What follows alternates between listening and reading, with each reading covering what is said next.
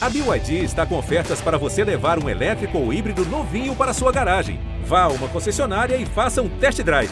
BYD, construa seus sonhos.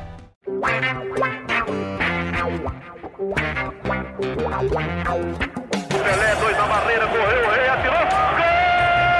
O cara marcação, sambou pra lá, sambou pra cá, botou na frente a bola. O time sempre chegando a chance de mais um gol.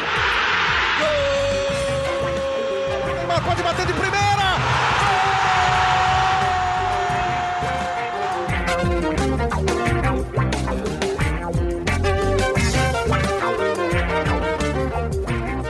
Orgulho que nem todos podem ter. Este é o GE Santos na sua edição de número 248.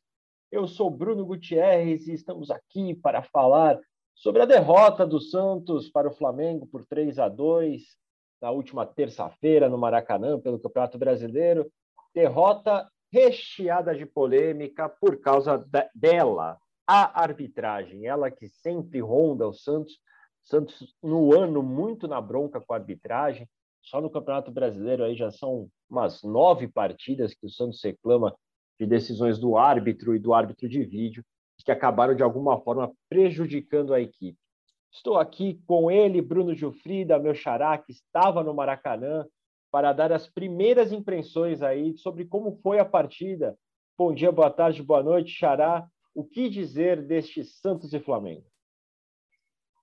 Fala, Xará, muito boa tarde a você, a todos que estão nos ouvindo aqui no GE Santos.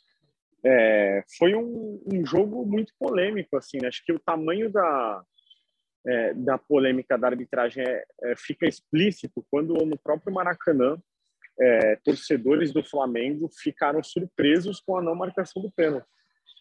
É, a gente sabe que o clubismo acaba quase sempre falando mais alto, né? principalmente quando o assunto é arbitragem, é, sempre tem uma discussão, né? O, o, torcedor do clube acha que foi, o torcedor do outro clube acha que não foi. Mas ontem no Maracanã eu vi pouca gente falar que não foi pênalti. Alguns até demoravam a, a acreditar, digamos assim, mas rapidamente eram convencidos de que realmente foi pênalti em cima do Camacho. Um lance ali no primeiro tempo, né? No lance anterior ao gol do Flamengo, o Mateuzinho, que é quem comete o pênalti, inclusive, é quem dá assistência para o Pedro fazer o gol. É, então foi um jogo recheado de reclamações do Santos por um lance muito claro. É, como você disse, mais um entre tantos aí. Se você pegar só os últimos três jogos, são três erros claros da arbitragem contra o Santos que ficam ainda piores no meu ponto de vista quando, segundo o Santos, a CBF ignora os ofícios que o clube enviou reclamando desses erros nos últimos dois jogos. Né? Ontem foi uma decisão muito rápida da CBF em afastar o árbitro e o VAR que estavam na que estavam no jogo de ontem. É, ao meu ver, uma decisão acertada. A torcida, claro, fica muito irritada porque ah, agora não voltam os pontos e tudo mais. Mas acho que a CBF fez o que tinha que fazer. Não tinha, não tem outra coisa a ser feita além de de imediato afastar os árbitros envolvidos aí no jogo. É, então acho que é, o Santos vai reclamar por muito tempo, é claro, como vai reclamar de vários outros jogos desse Campeonato Brasileiro. É, mas ontem, hoje, né, no caso, pelo menos a CBF tomou uma atitude minimamente rápida ali e correta diante de um erro tão claro como foi o lance do pênalti no Camacho. É verdade, mas não adianta também a CBF vir com aquela história de cursos de reciclagem para o árbitro, porque são lances assim, não é só com o Santos, né, gente? É, é, são várias partidas que a arbitragem brasileira continua devendo, continua indo mal, más decisões, com o auxílio do, do vídeo, que a gente pensava que a coisa ia melhorar e não melhora, é, é, fica mais absurdo ainda o erro. E essa decisão da CBF, de pronto, assim, a, tendo o apito final de já afastar o árbitro de campo e o árbitro de vídeo, mostra que o quanto é preocupante essa situação, né? A, a CBF ela não tentou em nenhum momento ali defender o árbitro ou, ou, ou apaziguar a situação, né? Ela já tomou uma decisão mais enérgica, até porque o Santos também, né, no, no pós-jogo publicou aquela carta aberta ali, já até uh, né, Gilfrida, insinuando que, que, poderia ter ali uma coisa armada contra o Santos. Né? O Santos é, subiu bastante é, o tom. O Santos, subiu, é, o Santos subiu bastante o tom. Até achei que Acho que essas cartas assim não adiantam nada, acho que foi mais uma satisfação do clube para a torcida mesmo, mas a torcida também já está de saco cheio, assim, acho que chegou numa situação meio que insustentável. O Santos é, é amplamente prejudicado com muita frequência, é, não tem o que fazer, ficar de mãos atadas, porque o buraco é muito mais embaixo, você precisa é, melhorar a arbitragem no país, não é só contra o Santos que tem erro, é, eu acho que ontem foi uma questão de ruindade mesmo, tanto que o, o, o rapaz que estava no VAR, o Adriano, ele é um árbitro paranaense, ele tem 10 anos de CBF, apitou um jogo de Campeonato Brasileiro até agora. Ele tem uma média de quatro jogos por ano no Campeonato Paranaense. Ou seja, é, ele não é capaz de apitar.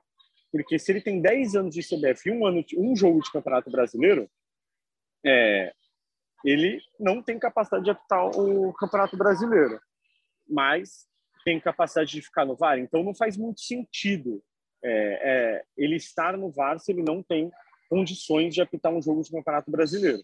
Essa é a minha opinião. O cara, para estar no VAR, ele precisa ter capacidade, ele precisa ser um bom árbitro para entender da regra, entender o que é um pênalti ou não é. Se ele não tem essa condição, ele não pode nem estar no VAR, né? mas ele estava agora foi afastado, então acho que a questão não é fazer reciclagem, nada mais. Acho que um cara que comete um erro tão grave assim, ele precisa não fazer mais parte da comissão, é, da, da equipe de arbitragem aí, porque se a gente comete um erro grave assim no nosso trabalho, a gente é demitido. Não é possível que os árbitros é, tenham é, tamanha liberdade, digamos assim, proteção para errar sem que sofram uma punição mesmo, de fato que pode causar até uma demissão. Essa é a minha opinião. É, é verdade. E se eu não me engano, o Sandro Meirahit, né, o ex-árbitro que estava na central do apito, ele chegou a comentar no início da partida que o próprio, que o próprio árbitro, André Luiz, ele não vinha sendo relacionado para jogos de Série A, mas quando mudou a presidência da comissão de arbitragem, né, voltou ali o, o Wilson Seneme é, presidindo a comissão, ele voltou a dar espaço, então, para o André Luiz, e o André Luiz acaba é, cometendo esse erro crasso contra o Santos e que custou caro, né? Porque a gente sabe, né, Xará, o, o sino entra em campo, né? Mas ir por um intervalo, um possível 1 a 0 a favor é, para o Santos, né? Pode mudar muita coisa, até na forma do, do Orlando Ribeiro ver o jogo, de mexer nessa equipe, do ânimo do time acaba mexendo, né? acaba balançando, não, não tem como. Agora, Xará, falando do nosso campo e bola, mesmo com, com essa polêmica da arbitragem, é, a gente não pode negar que, de novo, o Santos acabou tendo o João Paulo como destaque, é, principalmente no primeiro tempo. Né? Assim, é, eu acho que, assim como no jogo contra o Corinthians, que o juiz errou e o Lucas Barbosa não deveria ter sido expulso, eu acho que o Orlando Ribeiro errou. A escalação, na minha opinião, foi mais uma vez errada.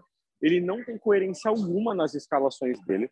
É, o Johan Julio, que na minha opinião deveria ter tido mais oportunidades durante o ano, é, poderia ter sido útil mais vezes durante o ano, ele volta a ser titular depois. Ele não era titular desde junho. A última vez que o, o, o Johan Julio tinha sido titular tinha sido é, no jogo contra o, o Deportivo Tátira, pela Sul-Americana. Ou seja, fazia muito tempo. Desde então, ele só jogou 14 minutos no jogo contra o Goiás, pelo Campeonato Brasileiro. O Santos perdeu na Vila Belmiro. Ele entrou já no fim do jogo. Então, assim, aí ele, o Orlando Ribeiro, primeiro, insiste no Lucas Barbosa sem nenhum resultado. Aí o Lucas Barbosa fica suspenso. Aí o Sanches, que vinha jogando com o Orlando Ribeiro, volta a ficar no banco. Não é titular mesmo com a saída de um jogador que não vinha dando resultado e poderia ser opção, já que o Lucas Braga estava suspenso. É, o Luan, que também teve chances com o Orlando Ribeiro, também fica no banco. O Vinícius Anocelo, que talvez tenha formado a melhor dupla de volantes do Santos na temporada com o Rodrigo Fernandes, continua em um eterno esquecimento. E aí ele ressurge com o Johan Julio. Então, assim, é, erros de arbitragem à parte, o Orlando Ribeiro erra muito. Ele erra todo jogo. É, e não dá para a gente ficar aqui, ah, poxa, mas é, ele é só interino tudo bem. Ele falou no último jogo, se eu não me engano, no penúltimo, que está pronto para ser técnico. Então ele tem que arcar com as responsabilidades dele. E eu acho que ele dá explicações e apresenta escolhas que não fazem o menor sentido. Não teve sentido ontem ele entrar em campo com o orgulho. E mais uma vez ele tirar o Rodrigo Fernandes, que era o melhor jogador em campo pelo Santos ontem. Então, assim, é, são decisões que ele toma uma atrás da outra que não fazem o menor sentido, na minha humilde opinião. É, então, assim, a, apesar do erro do árbitro, que complicou muito a situação do Santos, porque, óbvio, ir para o intervalo com 1 a 0 no placar, o Santos estava sendo amassado pelo Flamengo. Então não tem como dar essa desculpa também. Ah, poxa, mas o árbitro errou. Sim, errou. Mas o Orlando Ribeiro errou antes do árbitro errar. É, e a, as escolhas dele são muito ruins. É, o Santos, eu acho que melhorou com ele no começo, nos primeiros jogos, mas não apresentou resultados. E você pegar o aproveitamento dele, com certeza, talvez não seja pior que o do Lisca. Mas eu nem sei se é, pior, se, se é melhor que o do Lisca. Talvez seja até pior que o do Lisca. Então, assim, é, eu acho que o Santos precisa, com urgência, escolher um executivo e um técnico para o ano que vem. É, eu, tenho, eu tenho que concordar. Eu acho que a, a substituição do Fernandes nas duas partidas é, não tem muita justificativa, né?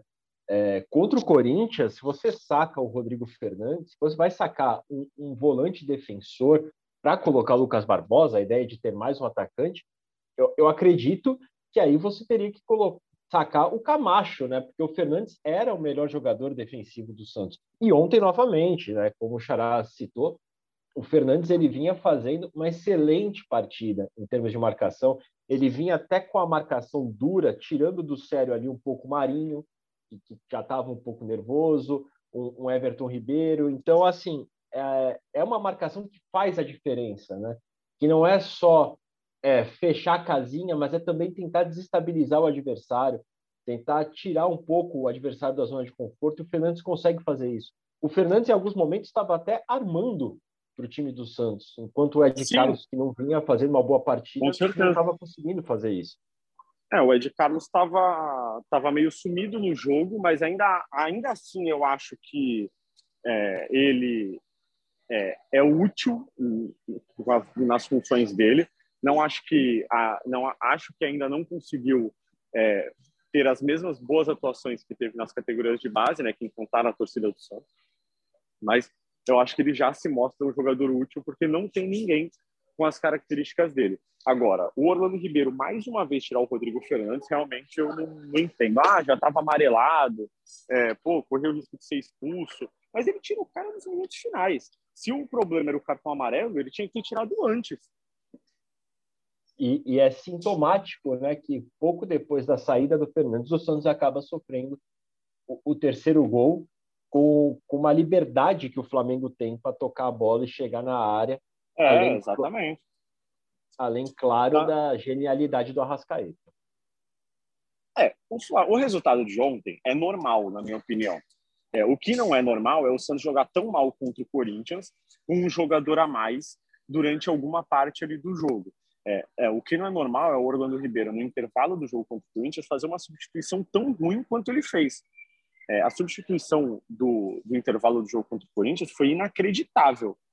É, então, assim, eu acho que, que a, a, erros de arbitragem à parte, o Santos precisa ficar muito atento ao, ao, ao momento do, do time no campeonato é, e as escolhas do Orlando Ribeiro. Porque não é que o time joga mal e tudo mais, ele comete erros de escolha em todos os jogos, praticamente. É, e falta coerência, na minha opinião. É, precisa ter um mínimo de coerência. A gente às vezes critica árbitros, é, árbitros não, técnicos aqui por insistências, teimosias, é, mas é preciso também ter um mínimo de coerência. Então não dá para cada jogo você tirar uma ideia da cartola, porque não vai dar certo. É, então, assim, é, eu acho que falta um pouquinho de, de coerência ao Orlando Ribeiro. Acho que ele precisa ser um pouquinho, é, é talvez, pressionado internamente, cobrado internamente por, por, algumas escolhas que não fazem o menor sentido. É, teve jogo que ele foi para o jogo sem centroavante no banco de reservas com o Angulo à disposição. É, tudo bem que o Angulo está longe de ser um grande jogador, mas eu acho que é inadmissível Santos ir para um jogo sem centroavante. E aí o Lucas Barbosa teve que entrar improvisado. Então, assim, é, eu acho que é preciso olhar com muita atenção para o que está ao alcance do Santos. A arbitragem não está ao alcance do Santos. O Santos tem que cobrar de outras maneiras. Agora, as atuações do Orlando Ribeiro estão ao alcance do Santos. O Santos precisa ter muita atenção a isso. É, até porque essas más substituições ou más escalações estão custando pontos preciosos para um time que ainda sonhava em, em chegar num G8, em disputar uma vaga para a Copa Libertadores e que pode ficar muito mais difícil agora, dependendo dos resultados desse meio de semana. Se, por exemplo, o São Paulo ganha a sua partida, abrir sete pontos de vantagem, com 12 a serem disputados, vai ficar muito difícil para o Santos conseguir chegar lá. Estamos agora também com ela, a maior e melhor youtuber santista de todos os tempos, Isabel Nascimento. Ela teve uns, uns probleminhas ali, precisou atrasar um pouquinho, mas chegou ao nosso podcast para falar um pouco do Santos. Bel, queria saber a sua análise do jogo de ontem. Você, no vídeo da torcida, ali da voz da torcida, falou que foi um assalto. Eu acredito que as suas críticas também à arbitragem devem ser duras. A gente quer saber aí um pouquinho de como foi a sua visão desse Santos e Flamengo. Bom dia, boa tarde, boa noite, Bel. Antes da, eu vou interromper aqui rapidinho, antes da Bel. Interrompemos é, a programação. É, é, interrompemos a programação porque se eu não interromper, eu vou perder meu voo aqui, porque eu estou no aeroporto gravando o podcast e eu preciso voltar para São Paulo. Então eu queria me despedir de vocês. Não é nada contra a Bel, muito pelo contrário. Eu, eu adoraria continuar aqui, mas vou ouvir depois a participação dela, porque eu estou muito curioso. Finalmente apareceu, né? Finalmente trabalhou. É, então, às vezes é bom, né? Tem que honrar meu salário. É, então, assim, eu volto depois à distância para ouvir o podcast. É, boa gravação para vocês. É, reforça a minha opinião de que os erros do árbitro são muito graves, mas o Santos tem que ficar atento ao que compete a ele, que é as atuações, as escolhas do Orlando Ribeiro e de seus jogadores. Valeu, pessoal. Um abraço. Até a próxima. É isso. Assim foi Bruno Gilfrida desejando uma boa viagem, um bom retorno a São Paulo. Bruno Gilfrida que estava acompanhando a partida no Maracanã, no Rio de Janeiro. Bel, dando sequência, qual é a sua avaliação deste Santos e Flamengo? Bom, agora sim, né? Bom dia, boa tarde, boa noite a todos e a todas. Ao Bruno que se foi, ao Bruno que está conosco ainda. Olha, muitas coisas para falar dessa partida, né? O que eu falei no vídeo ontem, eu confesso que ah, talvez se eu não trabalhasse com isso, não sei se você já teve essa sensação, que era um dos únicos, um dos jogos que você fala, será que eu vou assistir? Sabe aquele jogo que assim, é, como eu né, não faço plantão igual vocês e tudo, não fico no pré-jogo, então eu trabalhei, saí de casa, fui pro crossfit, tomei banho. Você toda hora que eu piscava ia falar, puta, hoje tem jogo. Aí tinha esquecido. Sabe aqueles cinco minutos que você esquece? Aí você lembra e fala, puta, é verdade, ainda tem isso hoje. Então eu acho que nenhum Santista foi pro jogo de ontem, não, nem nós mesmos, né? Eu, você e o Iago é, na segunda-feira, a gente tava com esse receio, né? De tipo, acho que vai perder, grande chance de perder. Ninguém aqui apostou numa vitória. Então eu acho, Bruno, que assim, é, tiveram pontos. Foi uma derrota com pontos positivos, tá? Eu acho que assim, não é uma derrota que você fala, meu Deus do céu, igual aquele jogo do Bustos, né? Queria ter tirado os 11. Não acho que foi esse tipo de partida, mas eu acho que com certeza foi uma partida em que tiveram momentos muito ruins do Santos, mas eu vou frisar, além do que o Gilfrida trouxe, que eu achei uma frase ótima, que o Santos precisa olhar para aquilo que ele pode fazer, mas até ontem havia algumas pessoas falando no Twitter, né? Era um jogo para o diretor de futebol. Ops, o Santos não tem. Então, assim, falta. O Rueda não estava lá. Você tinha, acho que o Dagoberto, eu lembro que eu vi é, postaram que estava que o Dagoberto estava. É Dagoberto, não é? Eu fiquei com esse Isso, nome na cabeça do. Dagoberto Oliva. Isso. eu fiquei com o nome na cabeça que era um jogador de São Paulo. Mas eu acho que é, falta isso, sabe? Para mim é um absurdo os jogadores irem embora sem falar nada. Precisa falar. Se você não vai falar com a CBF, você tá falando com a torcida, você tá falando com quem tava lá, você tá falando com os torcedores. Você precisa, a gente precisa dessa voz sendo ouvida. Para mim não faz sentido você simplesmente falar, hoje a gente não vai falar. E aí você faz uma carta em caps lock gritando para todo mundo. Cara, eu acho que é isso. O Santos, ele fala para ninguém ouvir.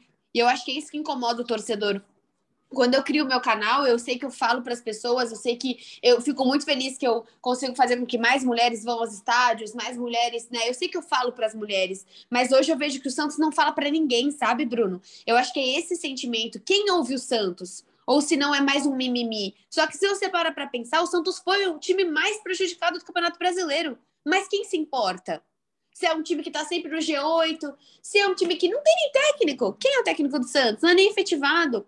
Então, acho que é um pouco disso, sabe, Bruno? Eu acho que essa dor do torcedor de sentir que pouquíssimas vezes o Santos significa algo para algo maior, que seria a CBF, que seria as outras instituições. Então, de modo geral, acredito que vocês já tenham falado sobre isso, mas uma ótima partida do Ângelo, uma ótima partida do Rodrigo Fernandes. É, de novo, né, saindo da partida, para mim deveria ter ficado o Rodrigo Fernandes jogando muito bem, o Ângelo também. Excelente, absurda, incrível partida de João Paulo, principalmente no primeiro tempo. Não é um Santos que foi tão omisso, senão não teria feito dois gols, mas é um Santos que sim, existe arbitragem, só que ninguém fala por ela, né, Bruno? Eu acho que esse é o ponto. Acho que ninguém consegue responder essa arbitragem. Foi um grande absurdo que aconteceu ontem. E até falo que eu acho que o Santos iria. falei, nossa, vai ser uns 4 a 0 Na hora que o, que o Pedro faz gol, porque o time tá desestabilizado, o time tá puto, o time vai voltar com a cabeça na lua. E não. É um time que volta, tem uma baita chance com o Marcos Leonardo, consegue o gol com o Alex, então precisa valorizar esses pontos também. Mas falando sobre tudo, assim, também super concordo com o Gilfrida quando ele traz o ponto do Orlando, né? Tava ouvindo aqui vocês falando existem opções e existem loucuras. Você trazer Johan Julio é uma loucura. É, Bel, eu acho que você fez um belo resumo da obra, né? É, só fazer um paralelo essa questão de que falta alguém da, da parte executiva do Santos mesmo nessa hora para falar. É, quando o Santos teve a polêmica do jogo com São Paulo, no Morumbi, aquele lateral que teve a discussão e acabou lance que originou o pênalti que deu a vitória é, para o São Paulo, o Edu Dracena ainda estava no, no time. O Edu Dracena assumiu a bronca, foi lá na entrevista coletiva e soltou os cachorros para cima da comissão de arbitragem da CBF, para cima da própria é, entidade máxima do futebol brasileiro e colocou ali a posição do Santos. Ontem, é, nessa terça-feira, no Maracanã, não tinha realmente essa figura. E acho que o Santos até não fala, não deixa ninguém falar, porque você vai dar para o interino a responsabilidade de responder pelo clube?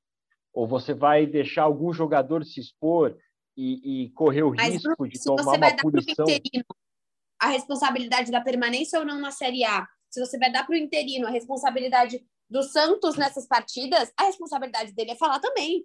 A gente não está dando para o técnico ah, você é técnico só dentro das quatro linhas. Você é o técnico do Santos, Bruno. Na minha visão, a partir do momento que esse cara treina meu time, ele tem que fazer todos os papéis de um treinador.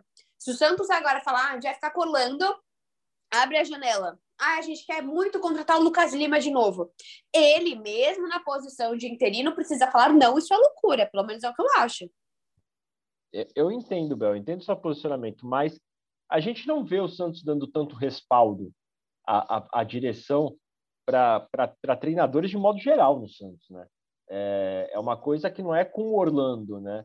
É, existe um discurso que o técnico está respaldado, mas a gente sabe que nos bastidores tem uma pressão enorme em cima do cara. Isso aconteceu com Bustos, isso aconteceu é, com Lisca, tanto que não durou é, durou pouquíssimos jogos, e acredito que com Orlando não é diferente. Eu acho que o Santos, já que não tinha ninguém com voz ali para falar, então é melhor que ninguém fale. Eu acredito que os jogadores é até melhor que não falem mesmo, porque a gente sabe como acontecem as coisas na CBF e poderia surgir alguma punição, como por exemplo o Fred do Fluminense foi punido é, numa época.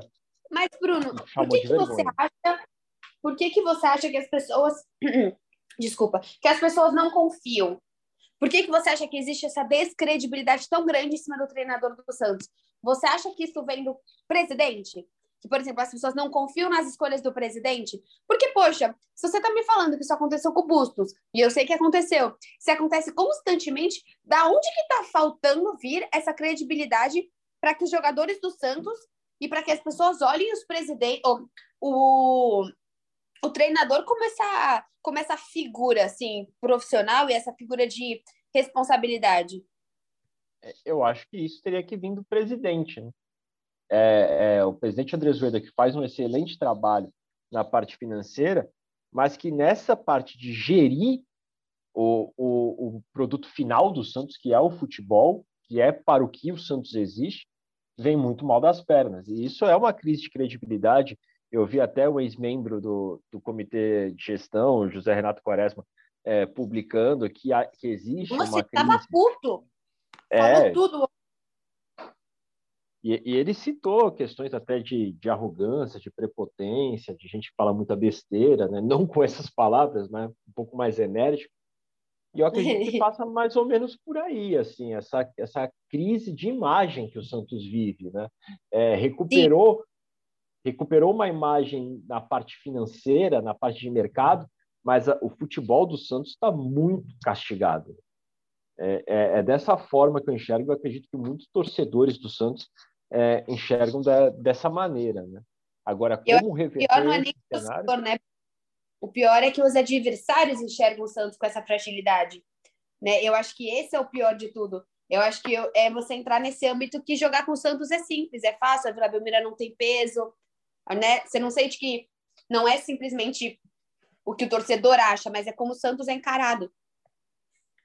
Sim, e, e, e para recuperar essa questão, aí passa em você contratar realmente um executivo de futebol que seja o executivo de futebol, que não seja uma figura decorativa, porque o presidente Andrés Rueda já deu declarações que ah, o executivo de futebol vem para tratar a relação do, do time e tudo mais, mas que a parte financeira, quem dá a palavra final é ele. Ou seja, não adianta o executivo de futebol apontar, ó, oh, conversei com esse, esse, esse reforço, se o presidente chegar por questão financeira e vetar.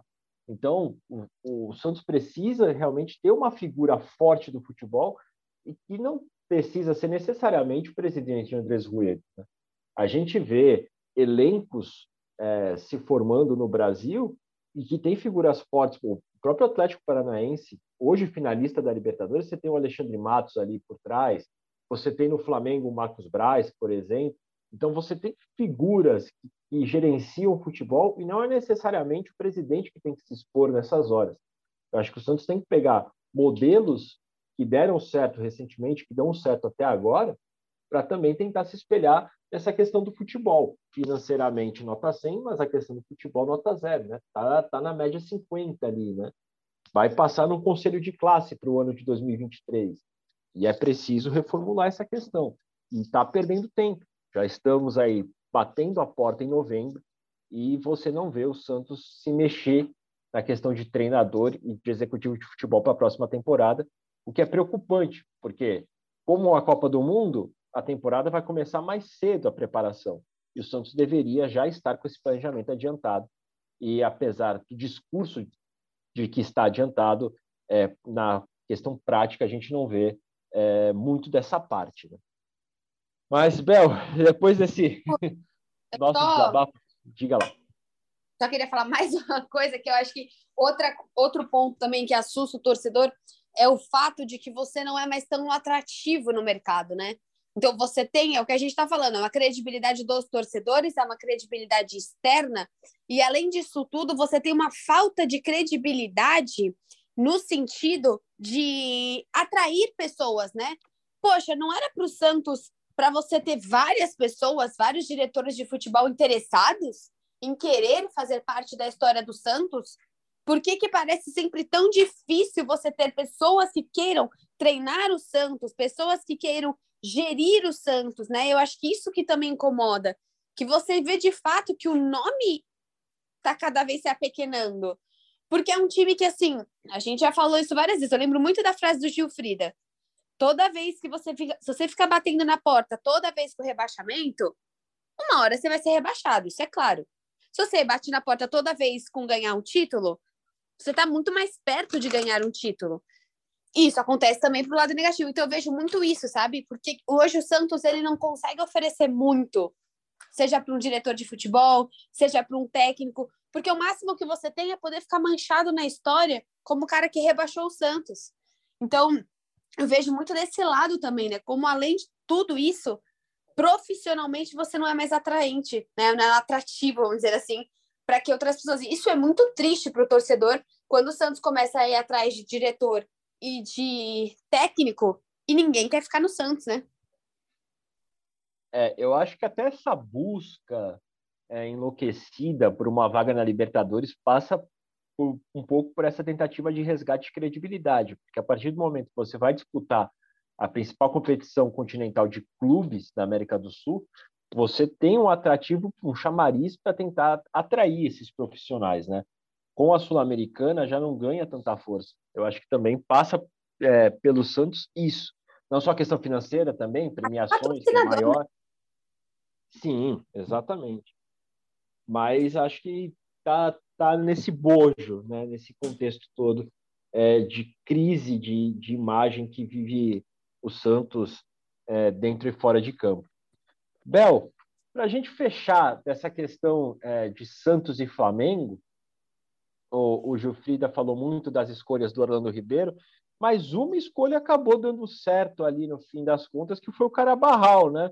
Estava sem jogar com o Orlando Ribeiro, não entrou em nenhuma partida com o Orlando Ribeiro, ficou no banco em alguns jogos, tudo mais, mas ontem entrou no lugar do apagadíssimo Johan Julio e conseguiu pelo menos deixar o seu, né? Teve muito torcedor ali que não deu muita bola, mas o Carabarral jogando pela esquerda, que é uma função que ele disse logo quando ele chegou que gosta de atuar, e deu conta do recado ali, deu um, um, um ânimo um pouco maior é, naquele lado esquerdo que estava totalmente apagado, né? Quase nulo, com, com o equatoriano jogando por ali.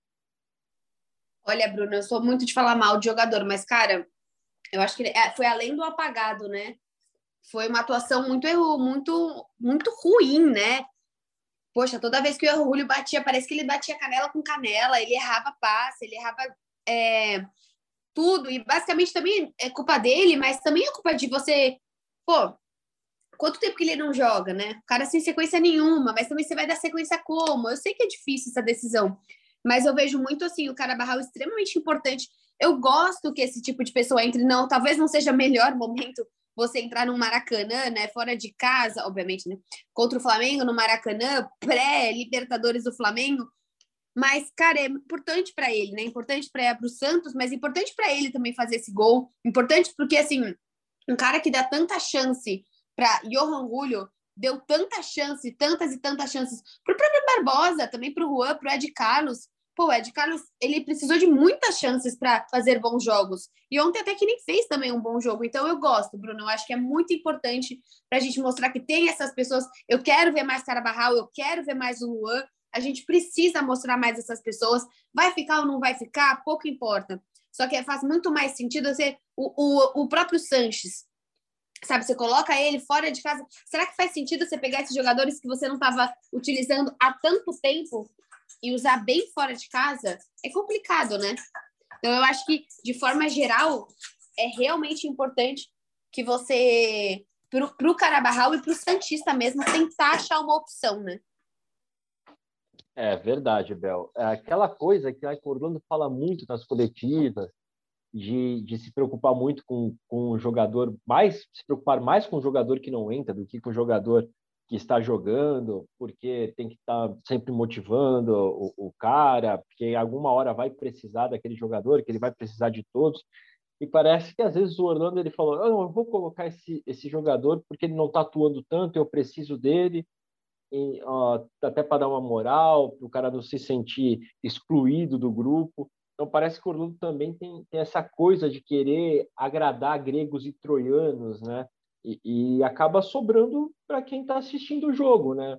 É, Mais você... ou menos, né? Assim, a história do, do Zanocelo é meio estranha, parou de ser relacionado totalmente. Tem alguns que ele agrada muito, tem uns que às vezes ele esquece que existem, que é estranho, né? Não segue um fluxo de um raciocínio. Eu concordo, viu, Mel? Porque o, o Lucas Barbosa é, é um exemplo clássico disso que você está falando, né? Que não adianta, por mais más atuações que o Lucas tem, é que ele oscile, é normal até, né, pela idade, mas o Lucas ele pode fazer um péssimo jogo que na partida seguinte parece que ele vai ser a primeira opção do, do Orlando, como vem sendo, né? É, precisa de um jogador para mudar a partida. A primeira opção do Orlando é o Lucas Barbosa. E realmente, o Zanocelo ele só atuou contra o Bragantino, né? Nas partidas recentes, ali entrando no segundo tempo. É, é um pouco alguma coisa que o, que o Orlando precisa explicar melhor, né? Torcedor, porque o torcedor realmente não entra na cabeça do torcedor, já não entra na nossa que acompanha o dia a dia do clube, imagina é, do torcedor é, como um jogador que foi titular o ano inteiro, do nada some do, do da equipe. É, tudo bem que não vinha fazendo boas partidas, mas você dar banco um, dois jogos é uma coisa. Agora, você limar o cara né, de todas as partidas, é, realmente é, é difícil né, defender nessas horas o, o técnico Orlando Ribeiro, que está tendo a sua chance de ouro para se provar e, e virar um técnico profissional, mas pelo que vem realizando no Santos, acho difícil a permanência dele para a próxima temporada. O, o presidente sempre fala para não descartar e tal, que é um dos nomes, mas pelas escolhas e pela forma como o time acaba é, não conseguindo resultados, acredito que não deva ser o, o nome para o ano que vem. Agora, Abel, encerrando é, essa parte de Santos e Flamengo. O Santos só volta a jogar agora na próxima semana contra o Atlético Goianiense, jogo em Goiânia, penúltimo jogo do Santos fora de casa no Campeonato Brasileiro. Não vamos ter Rodrigo Fernandes, não vamos ter Matson, os dois estão suspensos, mas vamos ter os retornos aí de Lucas Braga, possivelmente titular, Lucas Barbosa e talvez até o Maicon aí retornando para fazer essa dupla de zaga o Eduardo Bauerman, ele já estava treinando ali, fazendo a transição física, já deve treinar com o time durante essa semana e ficar à disposição de Orlando Ribeiro. O que esperar desse Santos para enfrentar o Dragão lá em Goiânia, Bel? Olha, Bruno, eu acho que tem tudo para ser um bom jogo. Eu acho que importante essa volta do Maicon, mas também é legal a gente falar que, pô, o Luiz Felipe jogou bem na ausência dele, o Alex ontem fez uma boa partida, então é bom, né, ver que às vezes a gente tem um banco que funciona nem sempre funciona, mas às vezes dá certo, né? Então, eu acho que. Acredito num bom jogo, viu, Bruno? Eu acho que o Ângelo vem numa crescente muito boa. Marcos Leonardo também, por mais que tenha errado o gol ontem, ele, claro que precisa ser um jogador mais objetivo, mas não tem como a gente não voltar aí na idade do jogador. Né? Eu espero muito e cada vez mais ver mais Juan, ver mais Angulo, para a gente ter essas opções também de centroavante. E eu acho que é isso, eu acho que tem tudo para ser uma boa partida sim. É um time chato de jogar na casa deles, é um time que normalmente o Santos não sai com a vitória, é um time que até dentro de casa às vezes o Santos consegue empatar com o Atlético Goianiense, mas é um time que, é, principalmente em Copas, né? Eu acho que ele acaba sendo mais xarope ainda em Copas, é um time organizado, e eu acho que o Santos vai tem tudo para fazer uma boa partida, de verdade, assim. Não acho que é um time fácil, mas não fazer uma boa partida, uma derrota Aí sim, né? Acho que uma derrota é derradeira para o Santos. É, agora já é, né? Derradeiro para o Santos não ficar na Libertadores, mas ainda para estampar essas. Aí seriam três derrotas seguidas, né? É, e contra um time que está ali lutando contra o rebaixamento, no desespero para tentar escapar do Z4, eu acho que o Santos tem que tentar se aproveitar dessa situação do Atlético Goianiense para buscar uma vitória e se recuperar no Campeonato Brasileiro, né?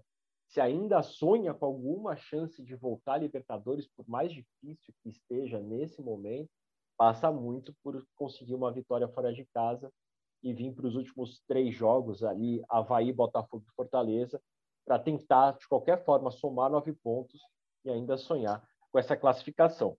Bel, para a gente encerrar nosso podcast é, desse Santos e Flamengo e já projetando Santos Atlético Goianiense, Palpite para Atlético Goianiense e Santos, quarta-feira, estádio Antônio Ascioli, pelo Campeonato Brasileiro. Ah, eu vou no tradicional 2 a 1 Eu acho que o Santos consegue sair com a vitória sim.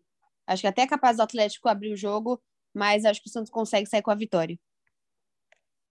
Olha, eu, eu vou com a vitória também, só que eu espero um jogo muito mais parecido do que foi Santos e Bragantino, sabe? Um jogo feio, assim é, difícil para o torcedor assistir, um jogo talvez até um pouco faltoso, tudo, mas acredito que o Santos consiga aí sair com 2 a 0.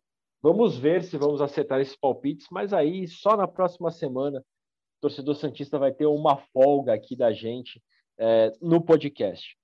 O GE Santos vai ficando por aqui. Voltamos na próxima semana com tudo de Santos e Atlético Goianiense e também já projetando o próximo duelo contra o Havaí. Um abraço a todos e até lá. Tchau, tchau.